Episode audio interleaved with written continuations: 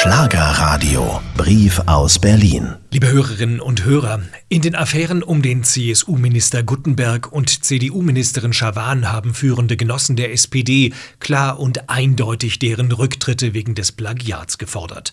Bei Genossin Giffey hielten sie sich vornehm zurück. Dass die SPD-Frau jetzt selbst das Handtuch geworfen hat, kann nur der erste Schritt gewesen sein. Im vorigen Herbst stellte sich die Berliner SPD nach den Plagiatsvorwürfen noch hinter Giffey. Wenn sie und ihre Partei jetzt aber an ihrer Spitzenkandidatur bei der Wahl zum Abgeordnetenhaus in Berlin festhalten, ist das ein Skandal. Was wir brauchen, sind integere Politiker, Menschen, die Vorbilder sind.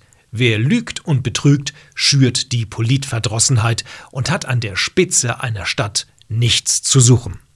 Ein Schlussstrich unter die Doktortitelaffäre ist der Rücktritt von Giffey heute nicht. Ein Schlussstrich ist dann gezogen, wenn sie die volle Verantwortung übernimmt und ihre politische Karriere beendet.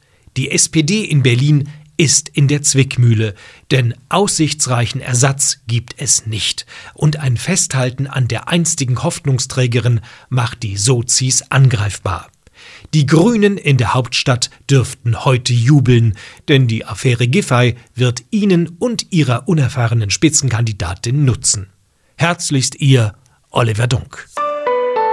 Schlagerradio. Privat und gebührenfrei.